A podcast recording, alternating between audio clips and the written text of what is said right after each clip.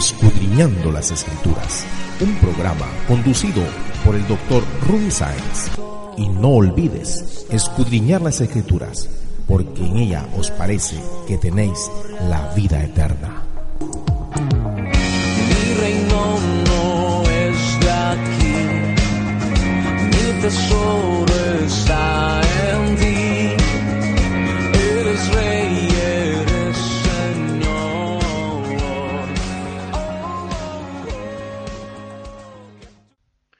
hermanos, estamos en un capítulo más de Escudriñando las Escrituras. Hoy día vamos a hacer el capítulo 20 de la serie Cristo Única Esperanza y el título de hoy es ¿En quién has puesto tu confianza? Confiar es algo difícil de hacer muchas veces.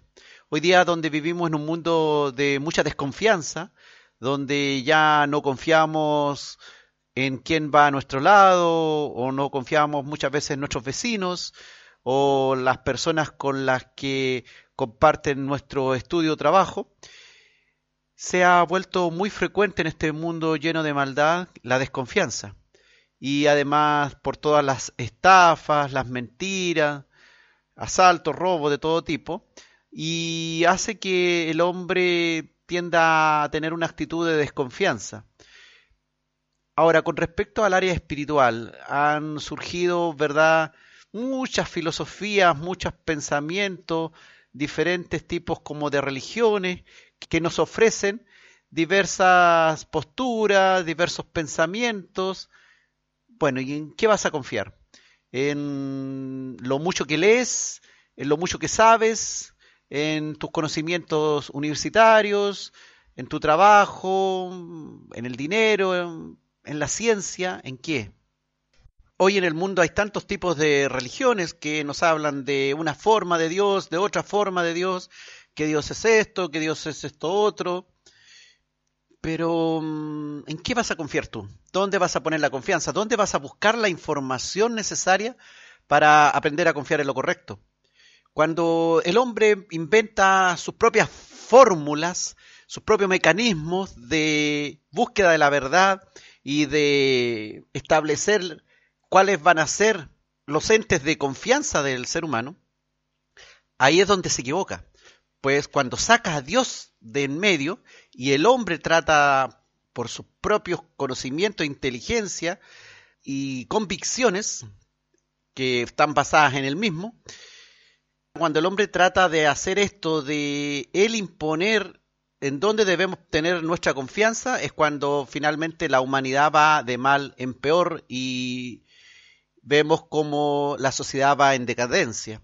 Hoy día, por ejemplo, la gente ya no confía ni siquiera en algo tan básico, por ejemplo, por decirle algo, lo del sexo. Hoy día, eh, hoy día ya la gente habla de género, como que si eso, ese concepto fuera mejor que decir si es hombre o si es mujer. Ah, no, es género, eh, género femenino, género masculino, género medio masculino, medio femenino, género X, que indeterminado.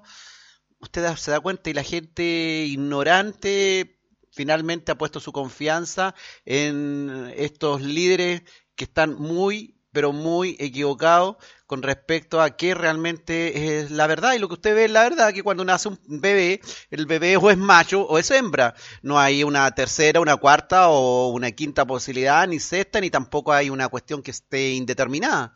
Sencillamente está clarito. Si tiene genitales de un tipo, es hombre, y si tiene genitales de otro tipo, es mujer. Sencillamente así pero el hombre se ha confundido tanto y ahora ya tiene la brújula tan mala que finalmente ha terminado diciendo cada barbaridad y poniendo su confianza en cuestiones que a nuestros abuelos le parecerían de lo más idiota y extravagante las posturas que hoy día se sostienen, por ejemplo, en el poder legislativo o en el poder ejecutivo o incluso cómo se ejecuta la ley en el poder judicial. Mucha gente también con respecto a la maldad y el sufrimiento que hay hoy día se pregunta, bueno, y si existe Dios, ¿por qué, por qué Dios permite el sufrimiento? A la verdad, este es un gran tema, hermanos. Pero hoy solo quiero mencionar que en general el hombre cuando se ve sumido en el sufrimiento o en los problemas y esto le agarrea desesperación y angustia por salir de aquella gran dificultad, es cuando generalmente se acuerda que existe un ser supremo, superior, todopoderoso, al cual, sin conocerle mucho, clama por ayuda muchas veces cuando nunca antes o muy pocas veces lo había hecho. En la adversidad también es cuando vemos al hombre desesperado, echando mano de lo imposible de lograr para poder poner ahí su confianza. En difíciles circunstancias, entonces, observamos cómo el hombre dobla su rodilla y cae vencido, por ejemplo, implorando ayuda o perdón y poniendo la confianza en eso, en ese ser superior o todopoderoso que muchas veces ni conoce. Pero, ¿qué pasa en el resto del tiempo?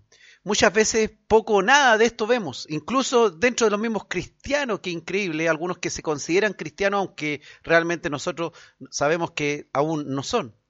Apreciamos, por ejemplo, normalmente a un hombre autovalente, que pone su confianza en sí mismo, como su inteligencia, sus conocimientos, su fuerza física o su poder socioeconómico de cualquier tipo.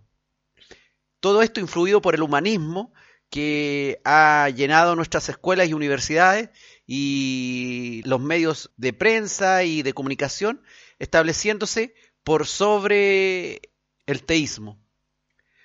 El humanismo alza sus banderas engañando al hombre, diciéndoles que el hombre todo lo puede lograr si se lo propone. Usted vea, por ejemplo, cómo la gente anima a otra persona diciéndole, que esta vida es corta, que la disfruta al máximo, porque después de aquí no hay otra, y que todo lo que se proponga en la vida lo puede lograr, es cosa que realmente lo quiera y asimismo vemos nosotros un montón de libros de crecimiento, desarrollo personal, donde el objetivo del autor es que uno se sienta terriblemente poderoso y que se sienta capaz de prácticamente dominar el mundo.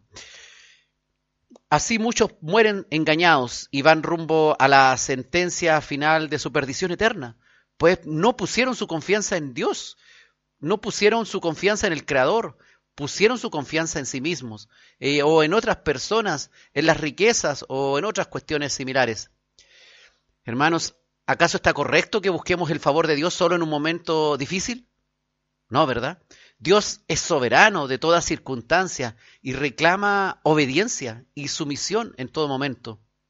Dice el Salmo 34.1, bendeciré a Jehová en todo tiempo. Su alabanza estará de continuo en mi boca.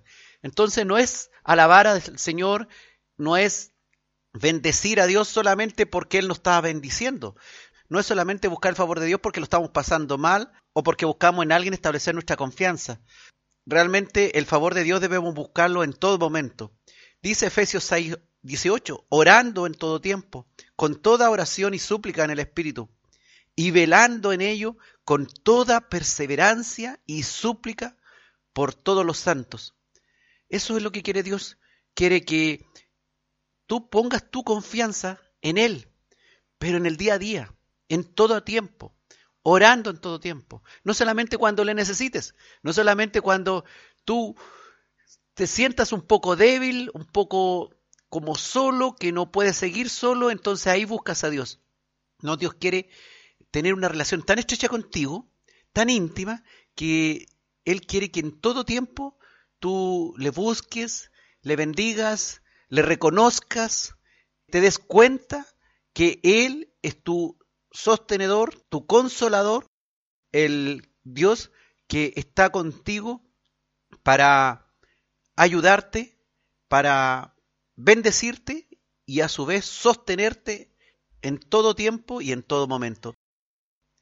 Entonces, hermano, ¿en quién vas a poner realmente tu única esperanza frente a este tema de la confianza?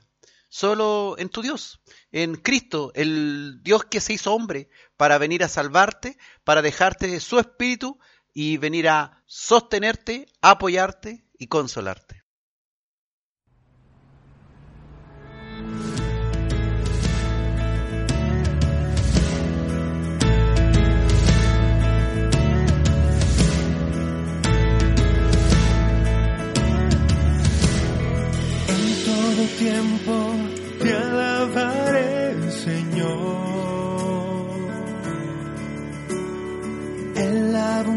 Y en la escasez cantaré.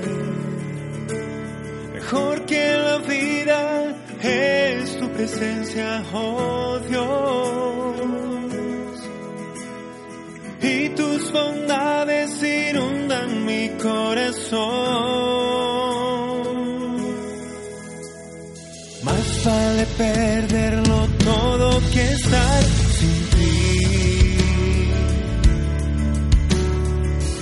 Aunque nada yo tenga, me gozaré. Mejor que la vida son tus caricias, oh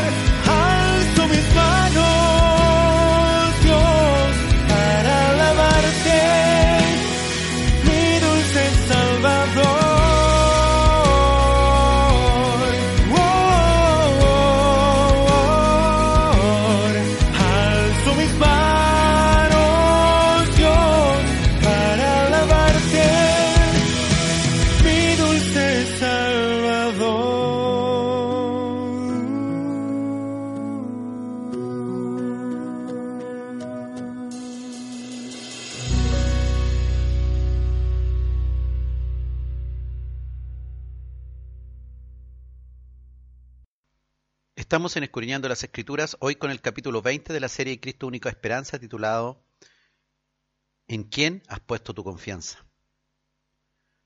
No debemos, hermanos, buscar a Dios solo por los panes y los peces, como vemos en la Escritura que Mucha gente buscó a Cristo en aquellos tiempos y le seguían porque Él podía milagrosamente sanarlos, podía incluso alimentarlos milagrosamente, pero cuando empezaron a escuchar sus enseñanzas y Dios les empezó a hablar con palabras un poco más duras en cuanto a cómo debía ser su compromiso, en quién tendrían que poner su confianza y cómo debía ser su actuar, entonces muchos ya se alejaron. Vea usted la historia de cuando Jesucristo, por ejemplo, les habló a la multitud y muchos de ellos se fueron de su lado porque ya no les agradó tener que servir a Dios y hacer en todo su voluntad. Hay una historia que aparece ahí en Juan capítulo 6, versículos 64 al 66, donde aparece que Jesús estaba enseñando en la sinagoga de Capernaum. Jesús le dijo, pero hay algunos de vosotros que no creen porque Jesús sabía desde el principio quiénes eran los que no creían y quién le había de entregar, y dijo, por eso os he dicho que ninguno puede venir a mí si no le fuere dado del Padre. Y aquí aparece esta frasecita, ¿no es cierto?, que nos interesa ahora. Desde entonces muchos de sus discípulos volvieron atrás y ya no andaban con él. A veces la gente cuando va y escucha la palabra, ya no le gustó el predicador, la encontró muy dura la palabra y no quiso recibirla con mucha alegría y finalmente se excusa en una u otra cosa y no quiere volver para que le hablen de nuevo la palabra porque le afecta demasiado su vida diaria, su vida privada y eso de hacer cambio en su vida privada, en su vida íntima, no están dispuestos a hacerlo. Hay muchos que se apartan cuando entienden que ahora deben andar por un camino de fe, distinto al que otrora andaban antes de venir a Cristo. Estos muchos a veces anhelan volver a saborear los placeres que antes se le permitían a sí mismos, aunque esos placeres deshonraban a Dios, en vez de confiar en esperanzas y cambiar ya, y prefieren mejor alejarse. Cuando la palabra les llega a la fibra, cuando la palabra le toca la médula del problema, entonces muchos ya no quieren seguir a Jesús y prefieren tomar sus caminos y excusarse, por supuesto, porque el hombre siempre se va a excusar y se va a justificar a sí mismo y es difícil que alguien diga, mire, yo realmente no voy más a la iglesia porque mm, yo soy el problema. Generalmente la gente dice otra cosa, dice no voy por tal o cual motivo y culpa a terceros de su actuar. También vemos en las escrituras que a los egipcios le pasaba lo mismo que después de pasar por grandes milagros y hazañas, que Dios hizo con mano poderosa, con brazo fuerte y lo sacó de Egipto, rápidamente se olvidaron de él y ya fueron perdiendo la memoria como si hubiesen tenido la enfermedad de Alzheimer y siendo jóvenes no recordaban que hacía tan poco tiempo Dios les había ayudado tanto y la confianza ahora ya había decaído, y más bien pensaban lo que podían hacer con sus propias fuerzas y añoraban las exquisiteces de Egipto y no recordaban el sufrimiento y la servidumbre de la cual eran víctimas. Después de ser salvos de la esclavitud del faraón de Egipto y cruzar milagrosamente por un camino en seco a través del Mar Rojo, recuerden, de recibir también en el desierto ese maná increíble del cielo cada día de domingo a viernes, estando los judíos, los hebreos en el desierto, parte del pueblo deseó volver a Egipto, dice la palabra, en donde eran esclavos, con tal de volver a comer como lo hacían allá cuando eran siervos. Y ya no confiaban mucho en el plan de Dios en el desierto, ya no confiaban mucho en el plan que Moisés llevaba a cabo, sino que ahora recordaban lo bueno que era estar en Egipto, porque fíjese que todas las cosas, aún las cosas malas, tienen algo de bueno. Entonces, cuando tú quieres excusarte de no ir a la iglesia o de no participar de las cosas de Dios o de alejarte de Dios, siempre vas a encontrar cosas agradables y que te den confianza para seguir tu vida de esa forma. Y alejarte de la fórmula que Dios plantea como necesaria de hacer en obediencia, creyendo. En números 11, versículos 4 al 6, aparece esta historia que le relataba de los hebreos que añoraban Egipto. Y dice, y la gente extranjera que se mezcló con ellos tuvo un vivo deseo, y los hijos de Israel también volvieron a llorar, imagínense, y dijeron, ¿quién nos diera a comer carne? Nos acordamos del pescado que comíamos en Egipto de balde, de los pepinos, de los melones, los puerros, las cebollas y los ajos. Y ahora nuestra alma se seca, pues nada sino este maná ven nuestros ojos. Y ya no les gustaba el maná que veían y algunos que ya se aburren de ir a la congregación porque siempre es como es lo mismo y no hay mucha variación, son las mismas caras, las mismas voces, los mismos que coordinan, los mismos que predican, las mismas alabanzas, el mismo maná, y se empiezan a acordar de los pepinos, los melones, los puerros, las cebollas y los ajos de Egipto. E incluso hasta se olvidan pues fíjate que los hebreos decían del pescado que comíamos en Egipto de balde. Y no era muy de balde porque los egipcios los tenían bastante esclavizados y tenían que trabajar muy duro para poder vivir allí en esa tierra. Y no era realmente, como dice la escritura, que comían de balde, o sea, gratuitamente. Así se comportan, como decíamos, muchas veces los hombres después de recibir el perdón y las muchas bendiciones del Señor, anhelan en volver a poner la confianza en sus múltiples y variados deseos y en sus propias obras que antes hacían descartando a Dios de toda su vida o de los aspectos más importantes de su vida. Los hebreos en el desierto son un ejemplo para nosotros de lo que no debemos hacer también son un espejo de lo que habitualmente en nuestra vida de creyente también nos afecta y debemos estar con los ojos abiertos para darnos cuenta en qué estamos poniendo la confianza y de qué nos estamos acordando y estamos desechando. Que poco a poco muchas veces vamos desechando lo de Dios y nos vamos volviendo de nuevo a Egipto como los hebreos. Como dijo el Señor, el perro que vuelve a su vómito o la puerca lavada al barro no es digna de mí.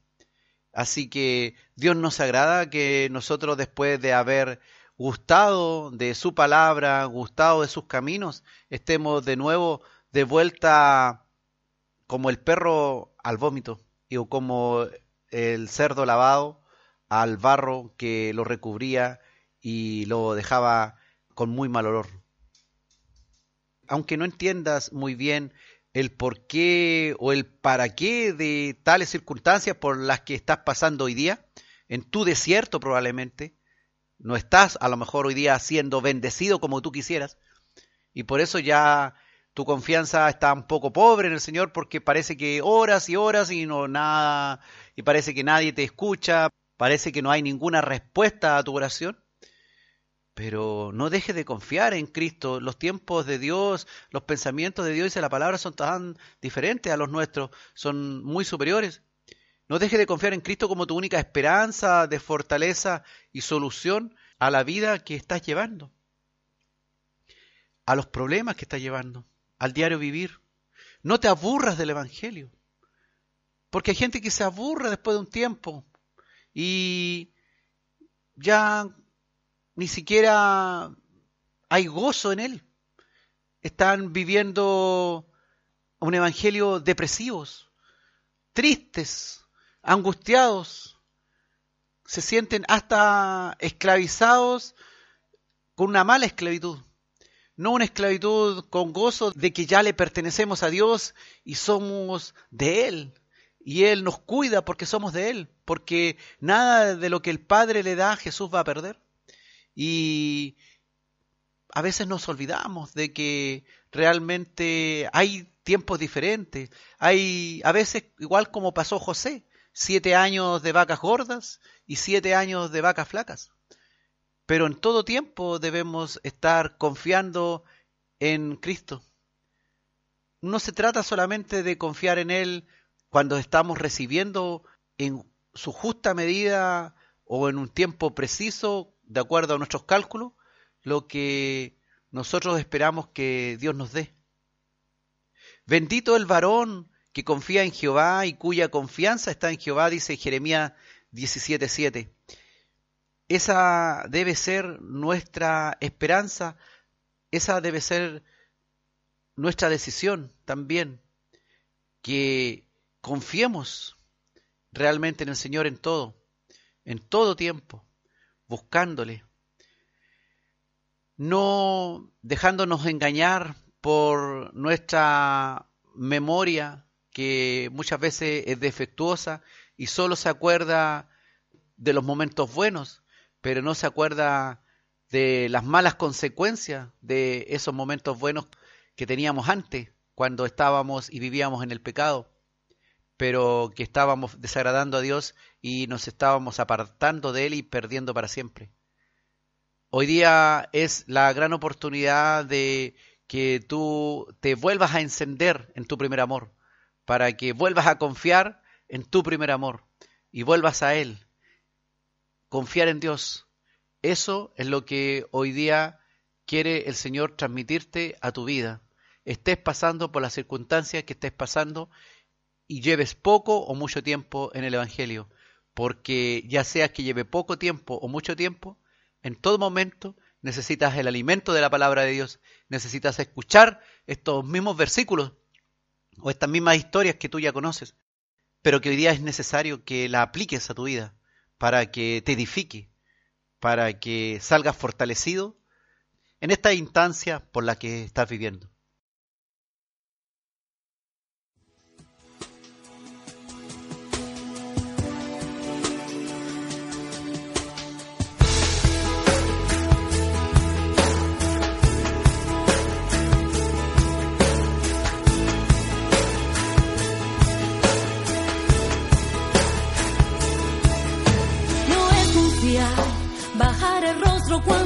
Sale. No es confiar cuando llega la aflicción, querer abandonar. No es confiar, derrumbar todo tu mundo porque no das más.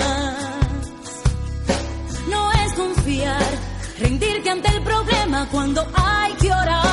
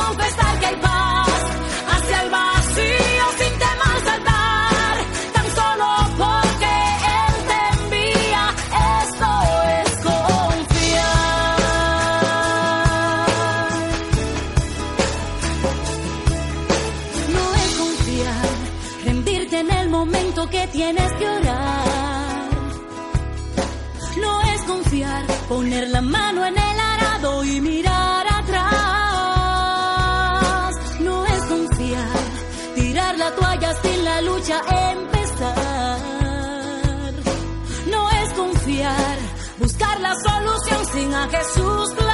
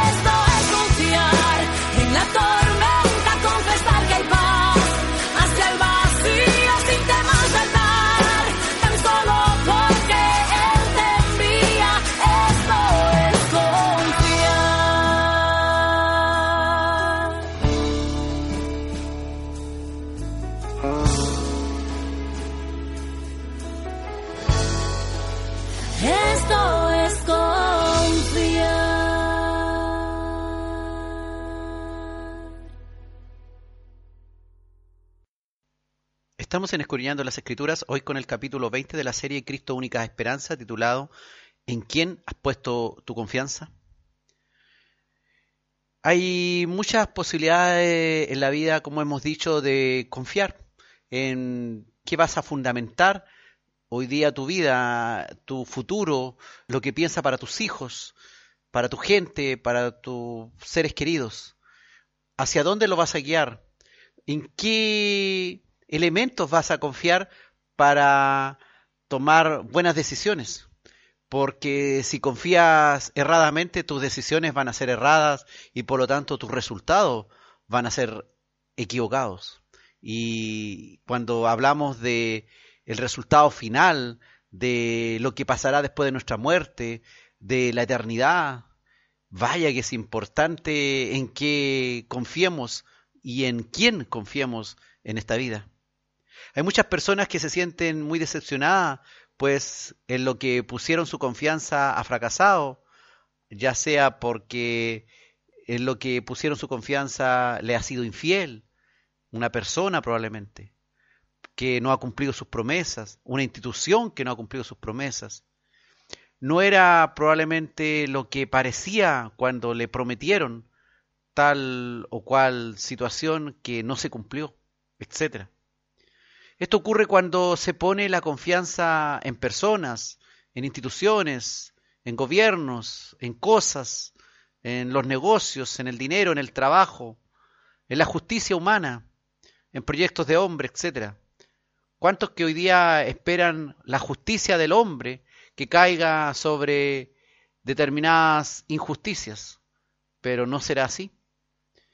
Y todos ellos que no han puesto su confianza en la voz de Dios sufrirán las consecuencias finalmente, aunque al principio o por muchos periodos de tiempo lo estén pasando muy bien.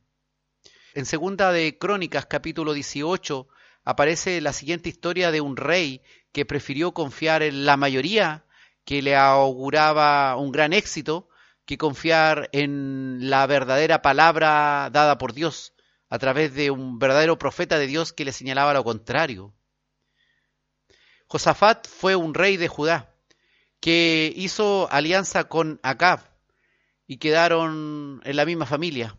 El rey de Israel, Acab, que era un rey malo, malo ante los ojos de Dios, y se unió a Josafat, el rey de Judá, y quisieron ir juntos a una batalla contra Ramot de Galaad.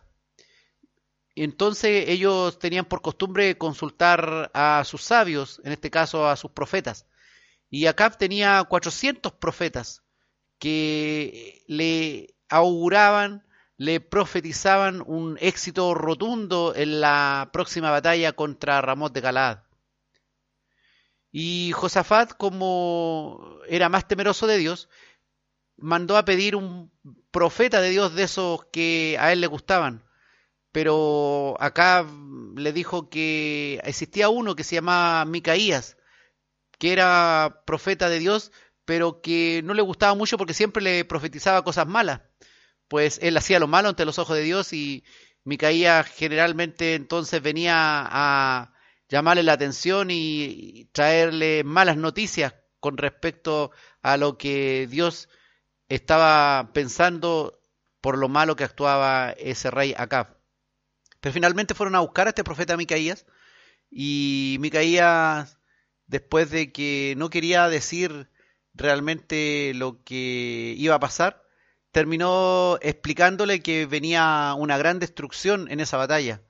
Y le contó incluso una visión que había tenido y que se venía una derrota contundente y que un espíritu de mentira también había salido para engañar a los 400 profetas de Acab, pero a pesar de que él les contó toda esta historia, no le creyeron, fíjese, y lo encarcelaron y estos dos reyes, Acab y Josafat, igual fueron a la batalla contra Ramote Galat porque le creyeron y confiaron en estos 400 profetas, la mayoría que decía que iba a haber un rotundo éxito en la batalla. Y no quisieron creer en Micaías, que les hablaba la verdad con respecto a lo que Dios había determinado. Acab, entonces, rey de Israel, a pesar de estar disfrazado porque tenía también un poco de miedo de sus adversarios que no lo reconocieran, se escondió en el campo de batalla y fue herido por una lanza, incluso tirada al azar, que entró en el carro donde él estaba escondido y lo hirió de muerte y murió ese día en el campo de batalla. Esa historia aparece en 2 Crónicos capítulo 18. Ahora, tú, hermano, ¿en quién pondrás tu confianza en las decisiones que tomes en tu vida? ¿En lo que la mayoría dice, aunque estén errados? ¿O seguirás al verdadero, aunque sea la minoría? Porque hoy día la mayoría dice cosas que van contra la escritura. La mayoría hoy día está hablando cuestiones totalmente que son incluso blasfemias contra el mismo Dios. Entonces tú, ¿en quién pondrás tu confianza? El Salmo 31.1 dice, en ti, oh Jehová, he confiado. No sea yo confundido jamás. Líbrame en tu justicia. Entonces, hoy día en un mundo que está confundido y hay mucha confusión por todos lados, donde las injusticias abundan también. ¿En quién vamos a poner hoy día en el siglo que estamos la confianza? Pon la confianza en tu Dios, el eterno Dios, el que no cambia, el que es mismo ayer, hoy y siempre, que tiene una palabra que no va variando de acuerdo a las modas y a las costumbres, sino que es firme su palabra y sus promesas también son fieles y firmes. Recuerda, hermanos, también con respecto a no seguir lo que la mayoría dice, porque es la mayoría, sino que aprende a seguir lo que dice Dios en su palabra. Recuerda que los únicos peces que siguen la corriente son los peces muertos del río. Un pez vivo será capaz incluso de avanzar en contra de toda la corriente. Un pez vivo será capaz incluso de avanzar con fuerza en contra de toda la corriente, porque lo hace confiando en las normas que su creador ha puesto en sus genes y en sus instintos, y no se dejará llevar por las fuerzas del río, pues él tiene muy claro lo que tiene que hacer.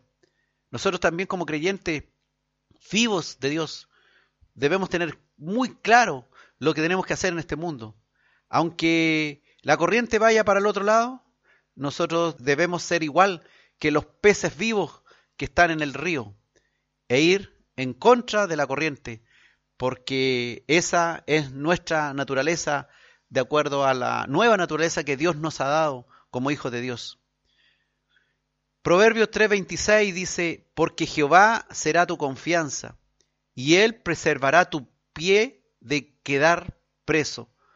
Si tú no quieres tropezar en la vida, si tú quieres andar firme, quieres no resbalar, quieres no resbalar, quieres no caer, entonces pon tu confianza en Cristo nuestra única esperanza que hoy día tenemos, pues no hay realmente esperanzas verdaderas que nos ofrezcan la vida eterna y ese andar íntimo en comunión que nos da el Todopoderoso al entregarnos su Espíritu Santo para que sea nuestra guía interior y su palabra para que sea nuestra guía exterior también que guardemos en nuestro corazón. ¿Quiere evitar caer en desgracia? ¿O salir de la corriente o escapar de la corriente que te está llevando por un mal sendero? Pon tu confianza en Dios. Créele a la voz de Dios, aunque todos los que están a tu alrededor estén diciendo otra cosa, tú sigue firme, confiando en la palabra de Dios, confiando en la voz de Dios, confiando en Cristo que te ha dicho que estará contigo todos los días hasta el fin del tiempo. Y no importando las circunstancias por las que estés pasando, ni lo que el mundo esté hoy día declarando como lo verdadero, como lo moderno, como lo avanzado, como lo desarrollado, sino que tú sigue confiando en la verdadera y única palabra viva de Dios.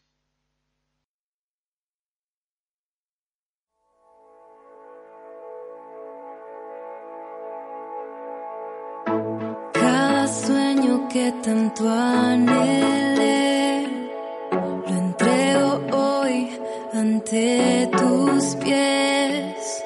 Esos momentos que me desfié, cambian lo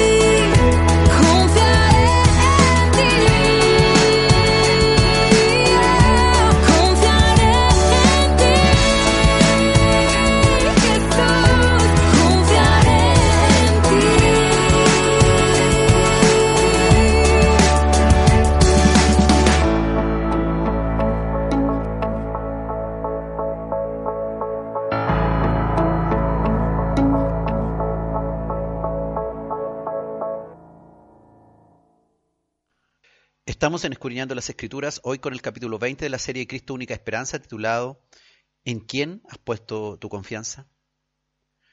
Es importante que nosotros entendamos que aunque la higuera no dé fruto, aunque en nuestro trabajo, en nuestra familia, en nuestras circunstancias no sean las mejores, nosotros debemos seguir confiando en Dios, pues las promesas de Dios no están solamente para bendecirnos en el día de hoy, en el momento actual, sino que sus promesas son claramente llenas, repletas de bendiciones en el futuro, en la eternidad. Y Dios tampoco, por supuesto, nos abandona en el día a día. Dios está pendiente de nosotros y nos ama y, y por su misericordia, hoy día, cada mañana, Él renueva nuestras fuerzas y nos da también la esperanza para que permanezca en Él.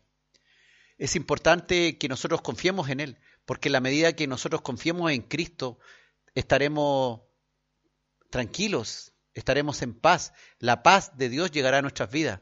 Pues cuando vivíamos en angustia y en ansiedad con respecto, por ejemplo, a lo que pasaría en el futuro nuestro o cómo se solucionarían los graves problemas de pecado y las consecuencias de todo ello y haber agraviado a Dios, hoy día podemos estar seguros, salvos, confiados en Cristo, temerosos de Dios que Él estará con nosotros y nuestra confianza está en nuestro temor a Dios, que Él es poderoso y Él es todo omnisciente y también tiene un gran amor hacia su creación y sobre todo hacia sus hijos. Tener confianza no es una cuestión cliché, es lo que va a determinar nuestra paz, el poder morir en paz, el poder vivir también en paz en esta vida y con gozo.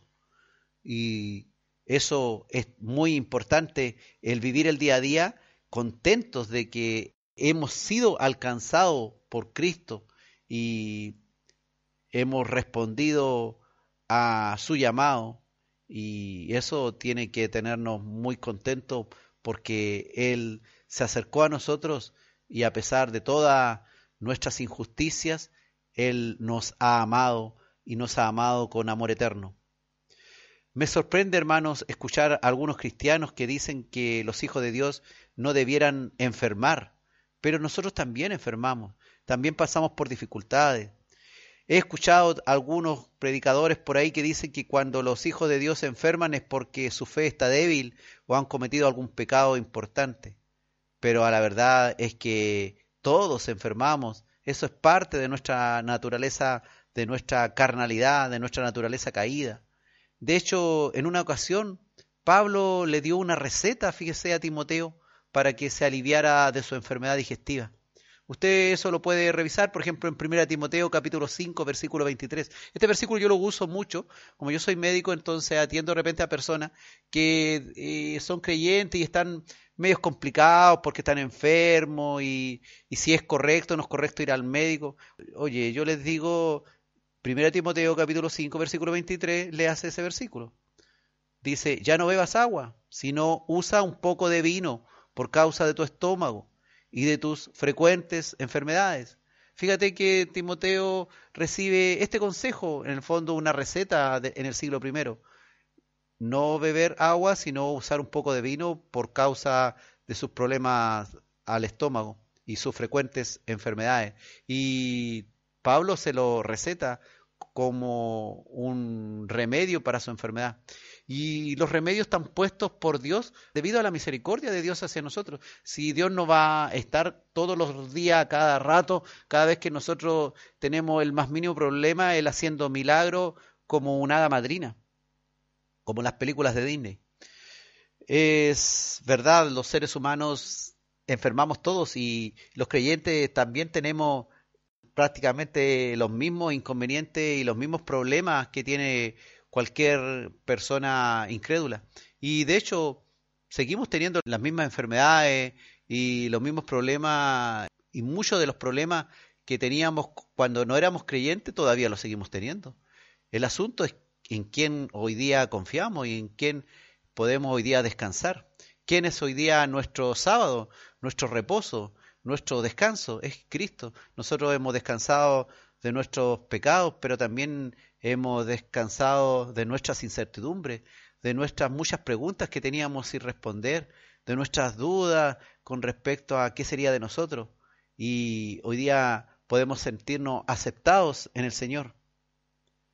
El asunto, hermanos, también es que cuando estás con serio, por ejemplo, problema de salud, ¿en quién confías? ¿Vas a confiar en la receta que te va a dar el médico?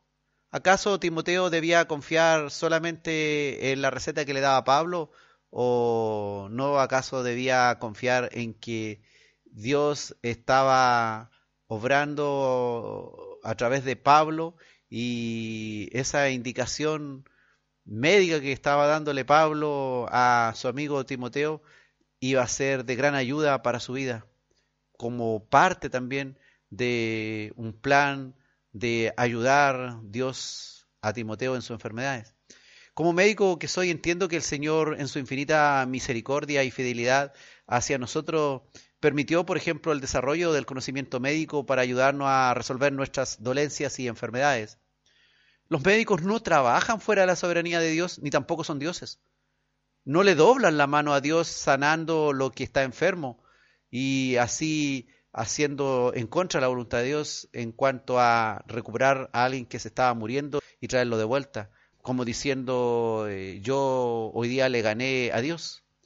Cuando estás enfermo y vas al médico y él te da algún medicamento que te ayuda, es porque Dios está respondiendo también tu oración, tu petición de sanidad. Pero el asunto es en quién vas a poner tu confianza, en el médico, en el tratamiento médico, o primeramente vas a poner la confianza en Dios que te ayudará a través del médico y su tratamiento. ¿Te das cuenta que en las cosas sencillas podemos darnos cuenta si realmente estamos confiando en Dios? Porque te hablo de esto de las enfermedades, uno porque es parte de mi vida profesional, que conozco mucho de esto, pero a su vez también es para hacerte reflexionar con respecto a que en algo sencillo, o sea, tú estás enfermo de una gran enfermedad, ¿en quién estás poniendo la confianza? ¿En los medicamentos que te estás tomando? ¿En el médico bueno, especialista? ¿O el famoso que vas a ir a ver? ¿O el que te recomendaron? ¿O realmente vas a tener en el fondo de tu corazón una oración profunda y una convicción real de que Dios te abrirá las puertas para poder tú acceder a la medicina necesaria por misericordia y obra de Dios. ¿En quién vas a confiar? ¿En quién confías? ¿Pones tu confianza en el médico y el tratamiento médico? ¿O primeramente pones la confianza en Dios que te ayudará a través del médico y su tratamiento? Éxodo capítulo 15, versículo 26 dice la palabra, si oyeres atentamente la voz de Jehová tu Dios, e hicieres lo recto delante de sus ojos, y dieres oído a sus mandamientos, y guardares todos sus estatutos, ninguna enfermedad de las que envié a los egipcios te enviaré a ti, porque yo soy Jehová tu sanador.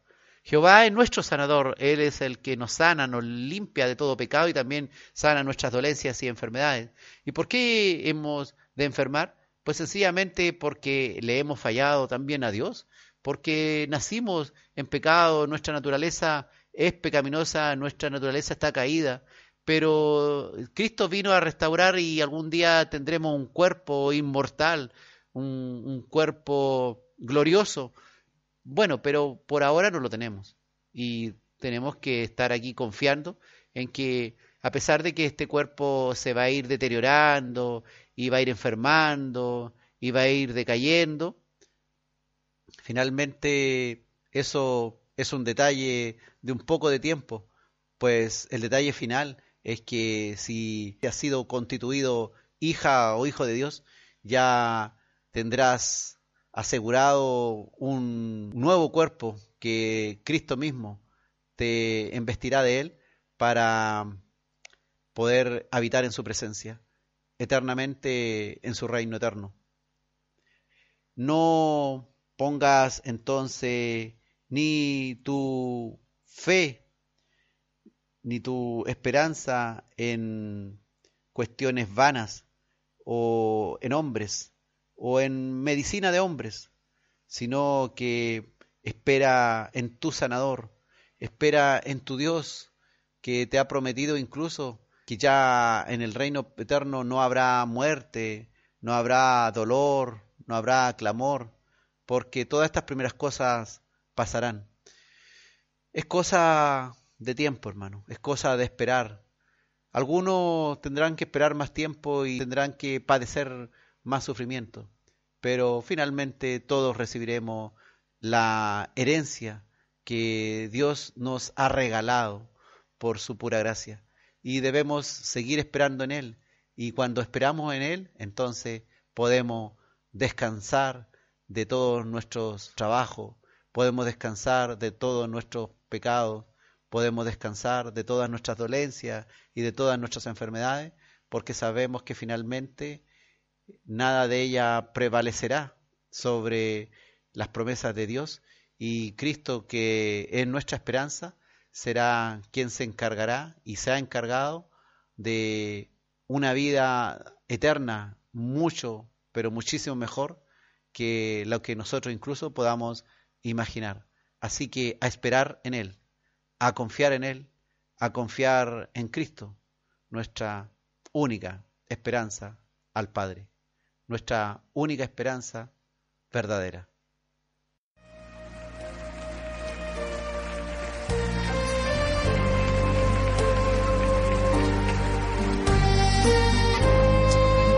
Señor, enséñanos a esperar en ti, en todo momento. Esperar en ti, difícil sé que es. Mi mente dice no, no es posible. Pero mi corazón confiado está en ti. Siempre has sido fiel, me has sostenido y esperaré pacientemente, aunque la duda me atormente, yo no confío con la mente, lo hago con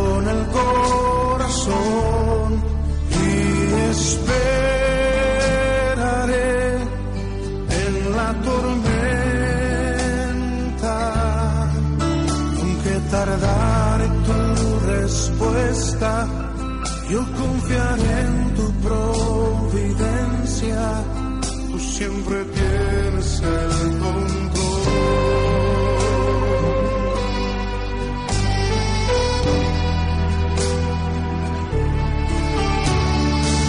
Esperar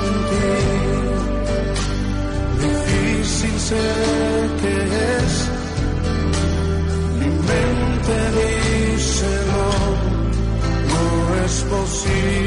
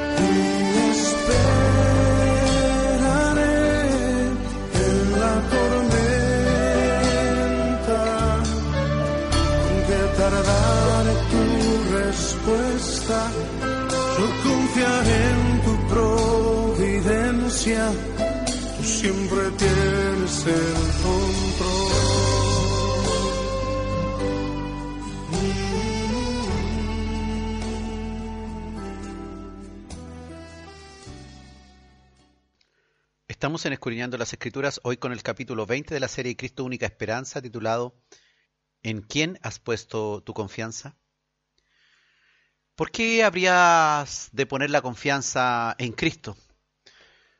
Bueno, la confianza en Cristo principalmente tenemos que ponerla porque Él es Dios y Dios es fiel. La fidelidad de Dios es algo que nosotros podemos escudriñar ahí en las Escrituras. A lo largo de toda la Biblia vemos cómo Dios, desde que prometió allá en Edén, que la simiente de la mujer vencería a la simiente de la serpiente y pasando por la promesa hecha a Abraham, Dios ha ido cumpliendo a lo largo de la historia todo esto. La promesa de Edén fue unos cuatro mil años antes de Cristo y la promesa a Abraham fue unos dos mil años antes de Cristo. Y lo cumplió. Pasaron los siglos y Dios fue fiel y sigue siendo fiel hasta nuestros días. Hay personas que al encontrarse en una situación de sufrimiento o prueba, le echan la culpa al Dios fiel por lo sucedido y no entienden realmente quién es Dios, ni por qué, ni para qué han ocurrido tales acontecimientos. La fidelidad de Dios no está en juego, no es algo dudoso. Dios es fiel en las buenas y en las malas. Y si nos va mal, no es por culpa de Dios, sino por culpa del hombre. Dios es fiel y podemos confiar en su amor eterno, misericordia eterna y fidelidad. En las buenas y malas circunstancias de la vida y a toda hora si hacemos su voluntad. Y a veces hemos de ver en nuestros hijos la culpa también incluso de nuestros pecados y vemos también incluso los niños sufren las consecuencias de nuestra maldad. Así que aprende a conocer bien a tu Dios y si no le conoces, tienes la Biblia, puedes estudiarla, puedes escudriñarla y los que tienen dones de enseñanza también, más las predicaciones y todo el armamento que hay para fortalecerse en Dios, úsalo. Aprende cómo usarlo en las diferentes circunstancias. Deuteronomio 7:9 dice, Conoce pues que Jehová tu Dios es Dios, Dios fiel, que guarda el pacto y la misericordia a los que le aman y guardan sus mandamientos hasta mil generaciones. Es decir, Dios no termina su fidelidad hoy día, sino que Él la prolonga en el tiempo, más allá incluso de nuestra vista, más allá de nuestro tiempo.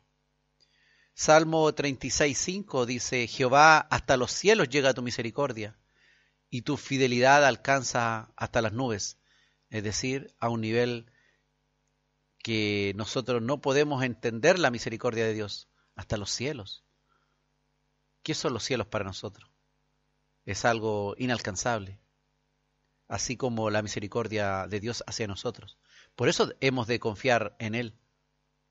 El Salmo 117, versículo 2 dice, porque ha engrandecido sobre nosotros su misericordia y la fidelidad de Jehová es para siempre, aleluya. O sea, no solamente una fidelidad grande, inmensa, más allá de los cielos, una fidelidad que alcanza hasta los cielos, sino además es eterna. Y ese sí que es un buen fundamento para confiar en hoy y siempre. Incluso aun cuando le fallamos, Él es fiel, dice la palabra. Pero esto no debe ser un aliciente tampoco para cometer a conciencia errores y pecados, abusando de su infinita misericordia y de su infinita fidelidad. Pues si hemos nacido de nuevo, estamos muertos al pecado. Como dice Romanos 6, versículo 1 y 2, ¿qué pues diremos? ¿Perseveraremos en el pecado para que la gracia abunde? En ninguna manera, porque los que hemos muerto al pecado, ¿cómo viviremos aún en él? Por lo tanto, no es motivo de decir tengo un Dios fiel,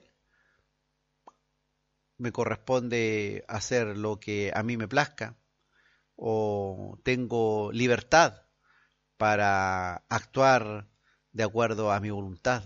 Pues la palabra de Dios nos enseña en muchos otros pasajes que debemos hacer su voluntad y no debemos perseverar en el pecado. Debemos confiar en Él, pero no debemos perseverar en el pecado. Lamentaciones 3, 22, 23 dice, Por la misericordia de Jehová no hemos sido consumidos, porque nunca decayeron sus misericordias. Nuevas son cada mañana, grande es tu fidelidad. Qué hermoso Dios tenemos, imagínate, todos los errores que cometemos, pero el Señor no decae en su misericordia, no decae en su fidelidad y las va renovando cada día porque Él sabe que nosotros somos débiles y también nos va perfeccionando cada día si también estamos esforzándonos en ser perfectos como nuestro Padre en los cielos es perfecto. Aunque todavía estamos pero muy, pero muy lejos de llegar a serlo. ¿Por qué entonces has de confiar en Dios?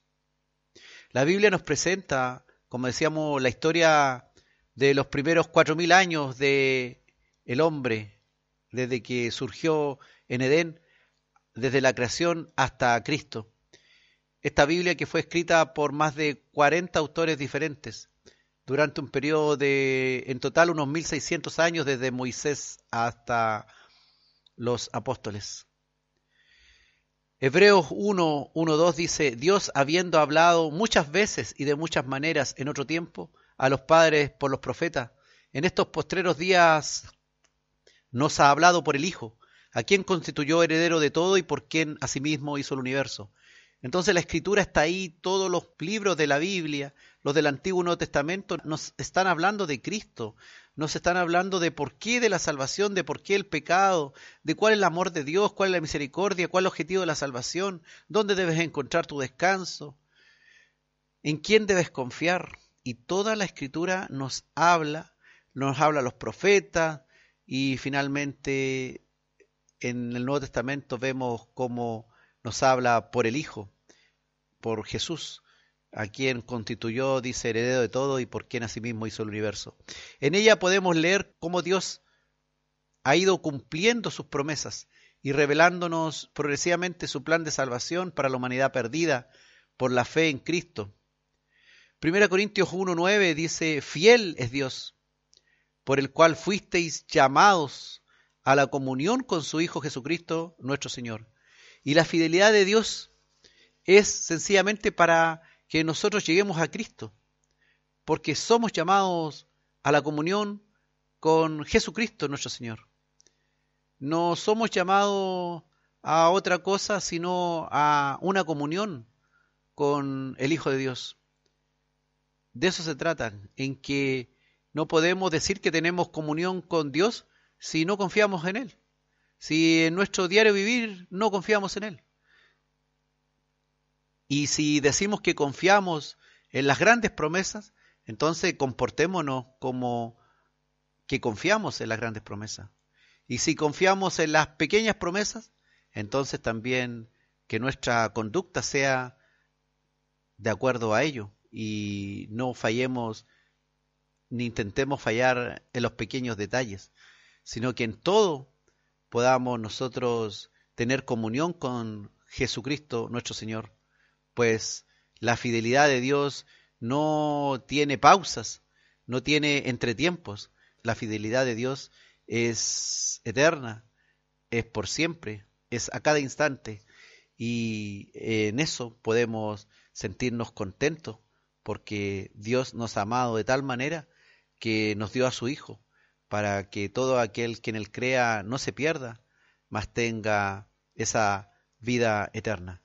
Yo confío en mi Señor, confío en que mi Cristo me ha perdonado y lo importante es que hoy día tú puedas sentir también, percibir esa confianza y llenarte aún más de lo que tú puedes confiar en Él, confiar en su fidelidad, confiar en su misericordia, confiar en sus promesas, confiar en el día a día, confiar en el futuro lejano que podemos ver con nuestros ojos de la fe y que podemos leer en las escrituras, en el Apocalipsis o en el libro de Daniel. Y hoy día nos resta solo confiar, confiar que como está escrito, así será.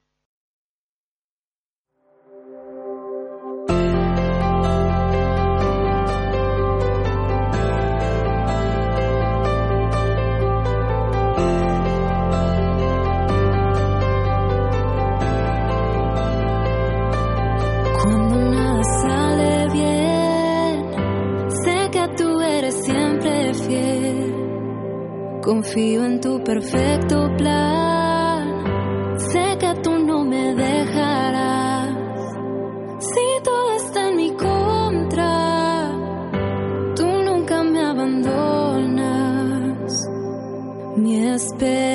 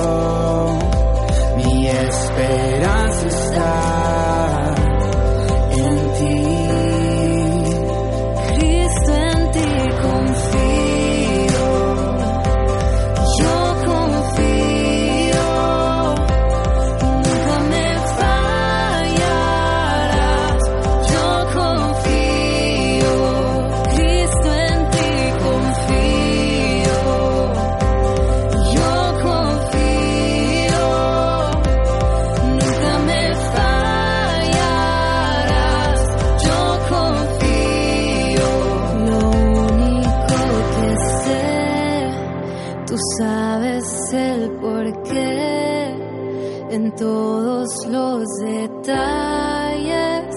Eres fiel, aun en la oscuridad, tú no me dejarás aquí en tu presencia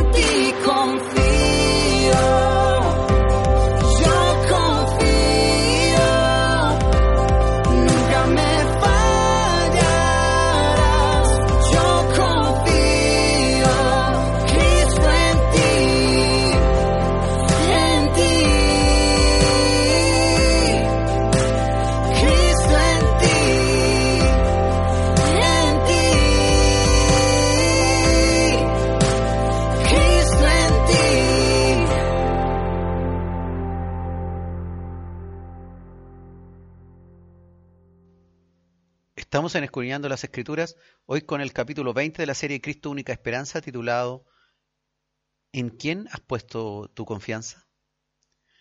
Jesús nos dijo que Él nos había venido a salvar, que daría su vida en rescate por muchos y que resucitaría al tercer día. Y efectivamente eso fue lo que ocurrió. Además dijo que tenía que irse después de resucitado porque tendría que ir a preparar morada para sus hijos. Y los que estaban con él el día que se fue, aparecieron, dice, unos ángeles del Señor que dijeron que este mismo Cristo que se había ido volvería de nuevo. Y están las promesas de que volverá. Y nosotros estamos aquí esperando que algún día vuelva por nosotros. Y nuestros parientes, a veces creyentes o nuestros amigos, bajan al sepulcro y nosotros los despedimos en el cementerio teniendo esa esperanza de que algún día Cristo volverá a levantarlo de los muertos, tal como lo prometió. Y algunos de nosotros estamos ya muriendo y estamos con la esperanza de que, si bien es cierto, parece que nada se arreglará en esta vida con respecto a nuestra salud, pero sin embargo también confiamos en que algún día seremos levantados de donde estemos, ya sea de nuestro lecho o de nuestro sepulcro. Jesús nos dijo todo esto, nos dijo también a través de la palabra por el apóstol Pablo que ya no nos pertenecíamos a nosotros mismos y que ya en el fondo le pertenecemos a Él, que somos de Él. Y en eso también debemos tener confianza, pues si somos de Él, Él no va a descuidar lo que es suyo. Y ya usted no es una persona solita que vive independiente, que tiene el riesgo de sufrir o de padecer de cualquier cosa, sino que tiene además un protector que es Dios mismo. Pues ya usted no es de usted misma, sino es de Dios. ¿Por qué Jesucristo entonces nos debe dar confianza en que cumplirá sus promesas, volverá por nosotros y nos llevará a su reino eterno? En realidad la respuesta a esta pregunta es larguísima. Hay muchísimos argumentos que nos muestran el plan de Dios para con el hombre que se está cumpliendo y que Jesucristo es Dios encarnado, Dios hecho hombre, Emanuel, Dios con nosotros. Entre muchas verdades, Jesús dijo que sería muerto, que al tercer día resucitaría, y exactamente así ocurrió. Y muchos fueron testigos de su resurrección por casi 40 días y en una oportunidad casi 500 hermanos a la vez lo vieron. Todas las escrituras desde el principio nos hablan de él y nos hablan de su vida, de su obra para con nosotros. La Biblia es un 30% profética y se cumplió en muchas de esas profecías con la venida de Cristo y otras tantas están por cumplirse. Las escrituras nos hablan del amor de Dios, de su misericordia, de su fidelidad en sus promesas. Dice 2 Corintios capítulo 3 versículo 4, y tal confianza tenemos mediante Cristo para con Dios. Y Efesios 3:12 dice, en quien tenemos seguridad y acceso con confianza por medio de la fe en Él. Entonces debemos confiar porque en Él estamos seguros, porque hay seguridad, no es una promesa incierta, insegura, que puede que sea y puede que no sea. Porque si usted está viviendo un evangelio en que puede que sí, puede que no, entonces ¿cuál va a ser su confianza? ¿Cuál va a ser su seguridad? ¿Dónde está su fe?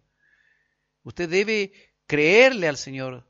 Y si Dios le rescató, es de Dios, es de Él. Y Él va a cuidar lo que es suyo. Porque fue usted comprado a precio de sangre. Jesucristo nos vino a salvar, pero a su vez compró para Él un pueblo que escogió por pura gracia. Hemos sido comprados a precio de sangre y ya no nos pertenecemos a nosotros mismos, no estamos solitos. Primera Corintios capítulo 6 versículo 20 dice, porque habéis sido comprados por precio. Glorificad pues a Dios en vuestro cuerpo y en vuestro espíritu, los cuales son de Dios. Su cuerpo, su espíritu, son de Dios. Le pertenecemos a Él. Fuimos comprados por precio, el precio de la cruz, el precio de la sangre derramada por nuestro Señor Jesucristo. Gloria a Dios. Primera Corintios capítulo 7, versículo 23. Nuevamente, por precio fuisteis comprados. No os hagáis esclavos de los hombres, ni tampoco confiéis en ellos. Si somos de Cristo, pues en Él debe estar toda nuestra confianza, en toda situación, hasta las pequeñas cosas de la vida que nos ocurren en el día a día. Primera Juan capítulo 2, versículo 28. Dice el apóstol, y ahora, hijitos, permaneced en Él, porque cuando se manifieste tengamos confianza para que en su venida no nos alejemos de Él avergonzados. ¿Cuál es nuestra misión? Permanecer en Cristo, permanecer en el cuerpo de Cristo, permanecer en la iglesia, congregados, unidos en comunión con todos los creyentes, teniendo interacción. Y Cristo en nosotros, no en una organización administrativa o religiosa, sino en una organización que es guiada por el Espíritu de Dios, por la palabra de Dios. Todos en Cristo y Cristo en nosotros. Permanecer en Él significa, hermano, estar todo el tiempo dentro de Cristo y con Cristo en usted, en mí. Son las 24 horas en que permanecemos conectados e intercomunicados con Él a través de su Espíritu Santo. La confianza que Jesús nos ha transmitido es esta. He aquí, dice en Mateo 28, 20, he aquí yo estoy con vosotros todos los días hasta el fin del mundo. Amén. Esa es la confianza que quiere el Señor, que tú tengas, que te sientas tranquila, que te sientas, tranquilo hoy día, que no necesitas contratar ningún sistema de protección para tu vida. Dios te lo regaló. Él te regaló las alarmas que te permiten detectar al enemigo o te permite detectar el pecado que te asedia. Para que huyas cuando tienes que huir de las pasiones, para que le resistas con el escudo de la fe, con el yelmo de la salvación, con la espada de la palabra de Dios, con el apresto, con el calzado del evangelio, con la coraza de justicia. Dios te ha dado elementos, herramientas, fundamentos. Además, trabaja tu conocimiento, tu razón, para que comprendas. Muchas cosas las comprenderás y otras, por supuesto, tendrás que solamente entenderlas por fe, pues no la verás con tus ojos, sino tendrás que visualizarla con, con los ojos de la fe y de la confianza en Él. El Señor quiere decirte hoy día que no estás solo, que tú le perteneces, que tu confianza debe estar ahí. No es como que tú vivieras en una casa solo o sola, en peligro de ladrones que te asedien, sino ahora habitas en la casa del Padre, habitas en Cristo, habitas en Él y Él está en ti. Por lo tanto, ¿quién podrá contra esta casa? ¿Quién podrá contra Dios? Siéntete seguro, siéntete protegido, porque Dios está contigo. Y si tú dices, bueno, pero aquí estoy sufriendo, sufriendo de este problema y sufriendo de este otro problema, pero tu eternidad está protegida. Tu seguro de vida lo tienes, seguro de vida eterna. Tienes que seguir confiando que está, está sellado, fue sellado por Cristo. Tú no hiciste nada, solamente tuviste que confiar, recibirle y ahora demostrar que realmente has creído y has confiado en Él, teniendo una vida que muestra obras que hablan de que verdaderamente eres hijo de Dios y confías en Él. No estás solo. Cristo está en ti. y tú estás en Cristo, ¿a quién podrás temer? ¿De qué temerás? ¿O en qué otra cosa o figura o persona confiarás? Sino en la seguridad que te ofrece el Señor.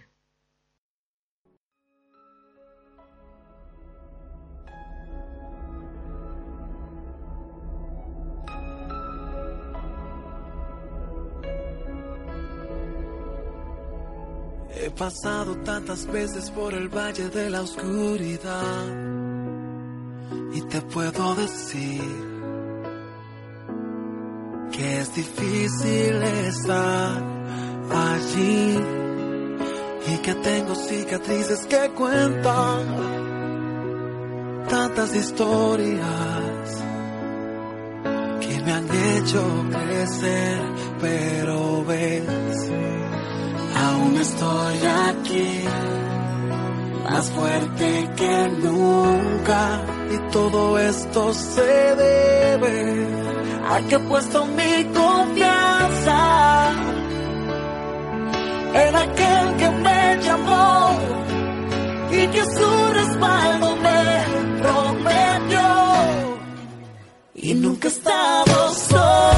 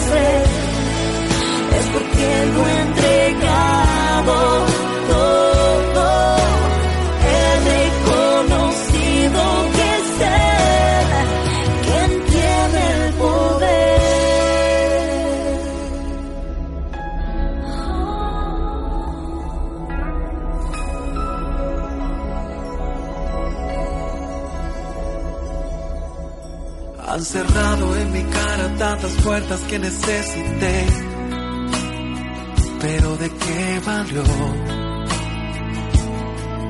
Porque Dios luego abrió muchas más.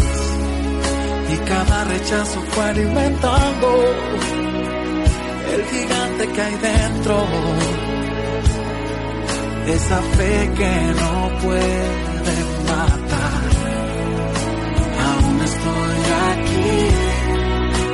más fuerte que nunca. Y todo esto se debe a que he puesto mi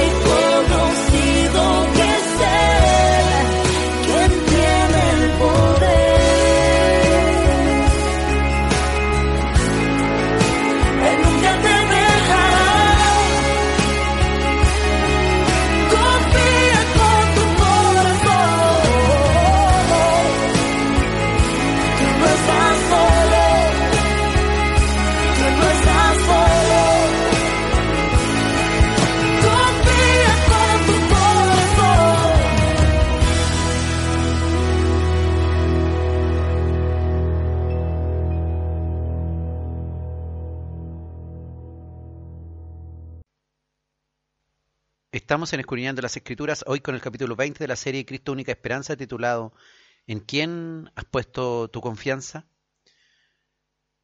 El galardón que obtendremos finalmente por confiar en Dios es inmenso, maravilloso y no lo podemos aún ni siquiera visualizar. El respetar sus mandamientos, el hacer su voluntad, el confiar en Él, nos dará la posibilidad de estar confiados también en el día del juicio, cuando seremos libertados de toda culpa debido a la obra redentora de Cristo por nosotros. Y oficialmente no habrá decreto contra nosotros que nos condene. Confiar en Cristo significa muchas cosas. Significa el poder hoy día vivir una vida en paz a pesar de todas las dificultades que nos rodeen, vivir una vida en paz pensando que tenemos un futuro mejor en Él y que el mayor de todos está con nosotros. ¿Confías 100% que Dios te librará de la condenación eterna por todos los pecados que has cometido en tu vida? ¿Realmente estás seguro que estás limpio de todos tus pecados? Hay muchos que responden diciendo, ojalá, ojalá Dios tenga misericordia de mí aquel día. Otros dicen, sí tengo algo de esperanza que así sea, aunque realmente pareciera que no están muy convencidos, no están muy seguros, no están muy confiados de ello. Dudan de que si realmente serán librados de aquel día, aquel día grande, terrible, donde seremos llevados a juicios, pues las obras no son perfectas delante de Dios y por lo tanto muchos ya desconfían de ellos mismos y de sus obras pero en realidad Dios nos ha salvado y nos ha borrado todas nuestras malas obras y tenemos abogado con el Padre, mas no tenemos que abusar de ello, tenemos que ahora reflejar una vida de realmente que somos hijos de Dios.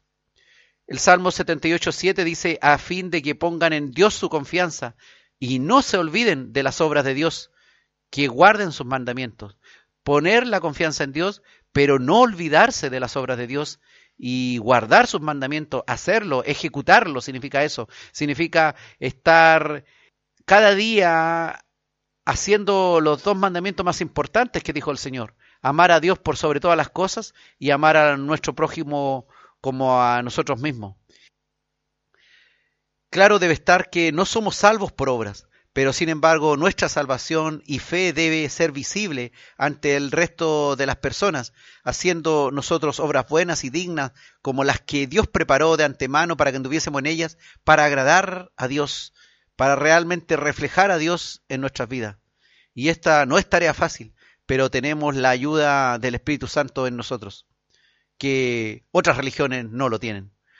Primera Juan capítulo 4 versículo 17 dice, en esto se ha perfeccionado el amor en nosotros, para que tengamos confianza en el día del juicio, pues como Él es, así somos nosotros en este mundo. Ese, de, ese amor que nos pide Dios, que le amemos a Él por sobre todas las cosas, porque si le amamos a Él por sobre todas las cosas, realmente haremos su voluntad y haremos lo que Él nos ha planificado en su Evangelio Santo. El amor hacia el prójimo es algo tan inmenso que debemos reflejar y que en nuestro diario vivir debe de alguna manera irse manifestando en mayor o menor grado. Es así como las obras que reflejan directamente el amor de Dios en nosotros son las que expresan realmente de mejor forma cómo Dios ha perfeccionado en nosotros con su amor, transformándonos a la manera suya. Para la gloria de Dios, si hemos participado activamente en este mundo, de esas obras de amor que lo reflejan a Él en nuestra vida, entonces, dice su palabra, podemos tener realmente confianza en el día del juicio final, pues realmente ha existido conversión que nos ha asemejado a como Cristo vivió entre nosotros. Y Hebreos 10:35 dice, no perdáis pues vuestra confianza, que tiene grande galardón. Ese galardón que algún día nos va a permitir caminar por las calles de oro, caminar en un mundo donde todo será perfecto en la presencia misma de Dios, y estaremos para siempre con la persona, con el Dios hecho hombre, en quien hemos puesto nuestra confianza.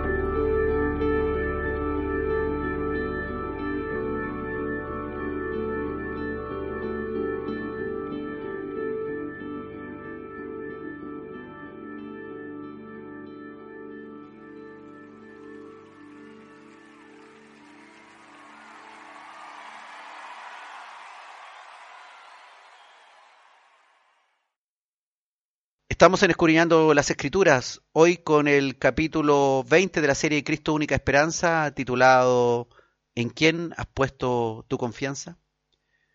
Si confiamos en Dios, podemos pedirle de todo lo que queramos, pero todo, por supuesto, circunscrito a la voluntad de Dios y no de acuerdo a nuestra voluntad.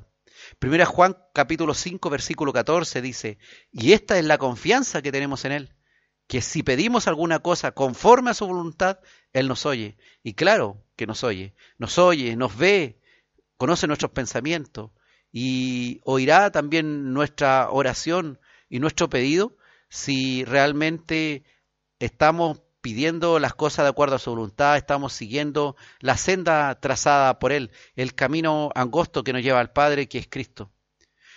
Muchas veces nuestros planes no son perfectos y están basados en nuestra propia voluntad y Dios nos detiene y no nos deja avanzar. Y a veces ah, la gente pregunta, pero ¿dónde está mi Dios que dijo que iba a estar conmigo en todo lugar? Y se me cerró esta puerta y ya no puedo avanzar por acá. Bueno, muchas veces es porque sencillamente no estamos en la voluntad perfecta de Dios, sino lo que nosotros le llamamos la voluntad permisiva de Dios, que es lo que Dios está permitiendo, pero no es realmente lo que Él desea para nuestra vida. Tal como le sucedió, recuerde esa conocida historia de Balaam, que aún su burra podía ver al ángel, podía ver los obstáculos del camino que Dios le ponía. Mas el profeta Balaam, confundido por el afán del dinero, no entendía por qué no podía avanzar en su camino y por qué no le resultaba lo que él intentaba hacer. Debemos aprender de esto también, que muchos de los obstáculos que tenemos en el camino los ha puesto Dios para que no avancemos más por ese camino. Y debemos confiar en ello, que muchos de esos obstáculos son sencillamente obstáculos que Dios pone para probarnos o bien para que no sigamos avanzando por ese lugar. Aunque por supuesto no siempre es así.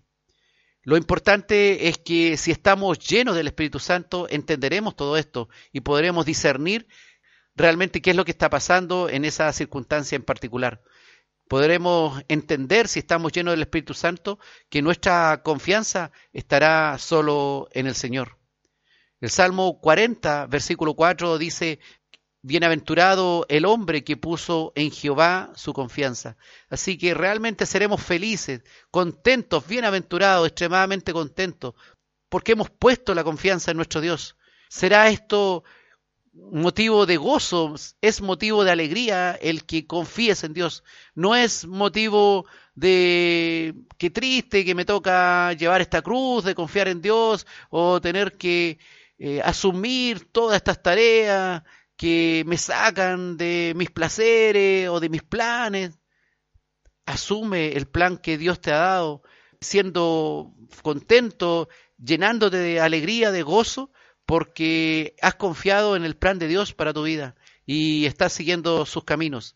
El Salmo 94, 22 dice, Más Jehová me ha sido por refugio y mi Dios por roca de mi confianza. Y cuando estás en problemas, estás en dificultades y debes clamar primero que nada y confiar en Dios, que es tu refugio, que es tu roca de confianza.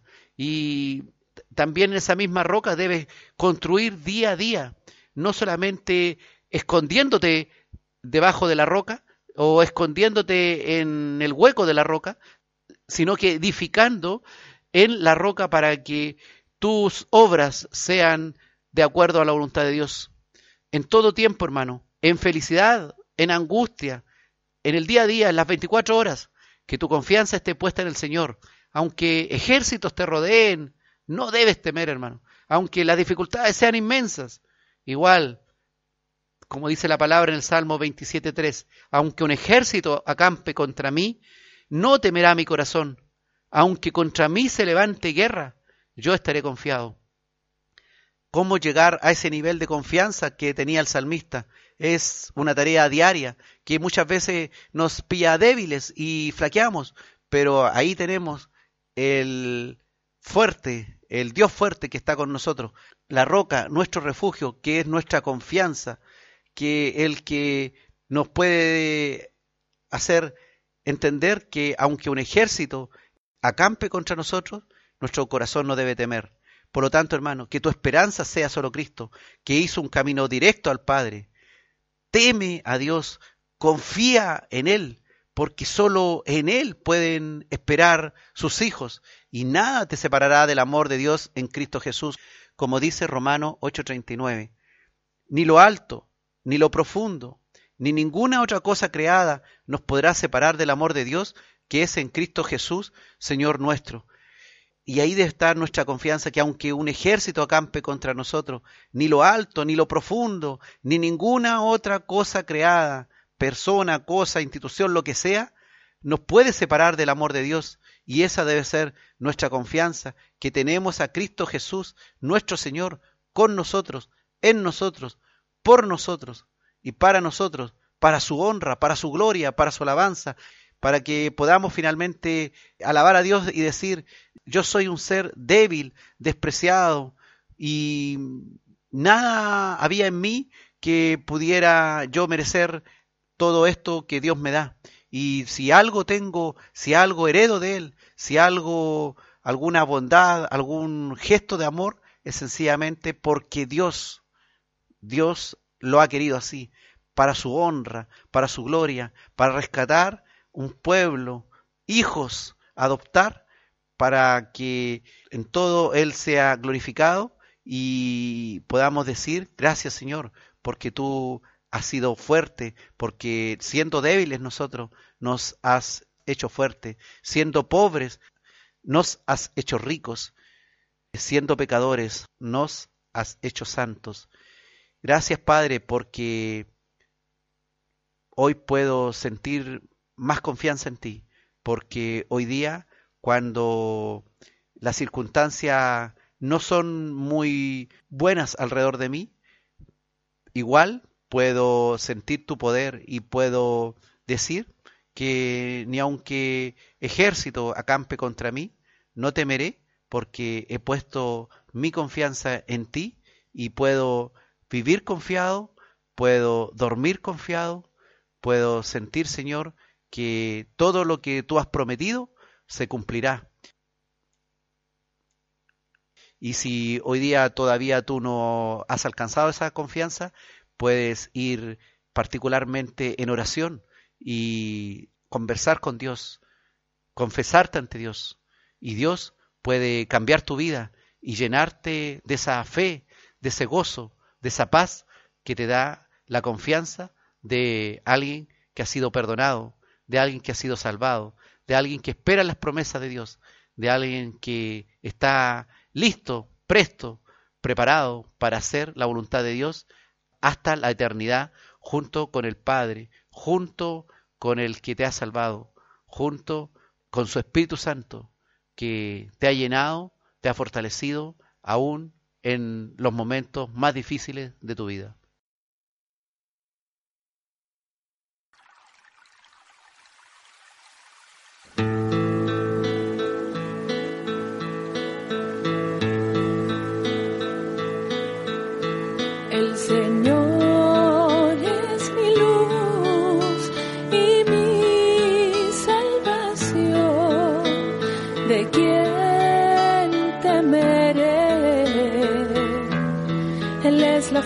La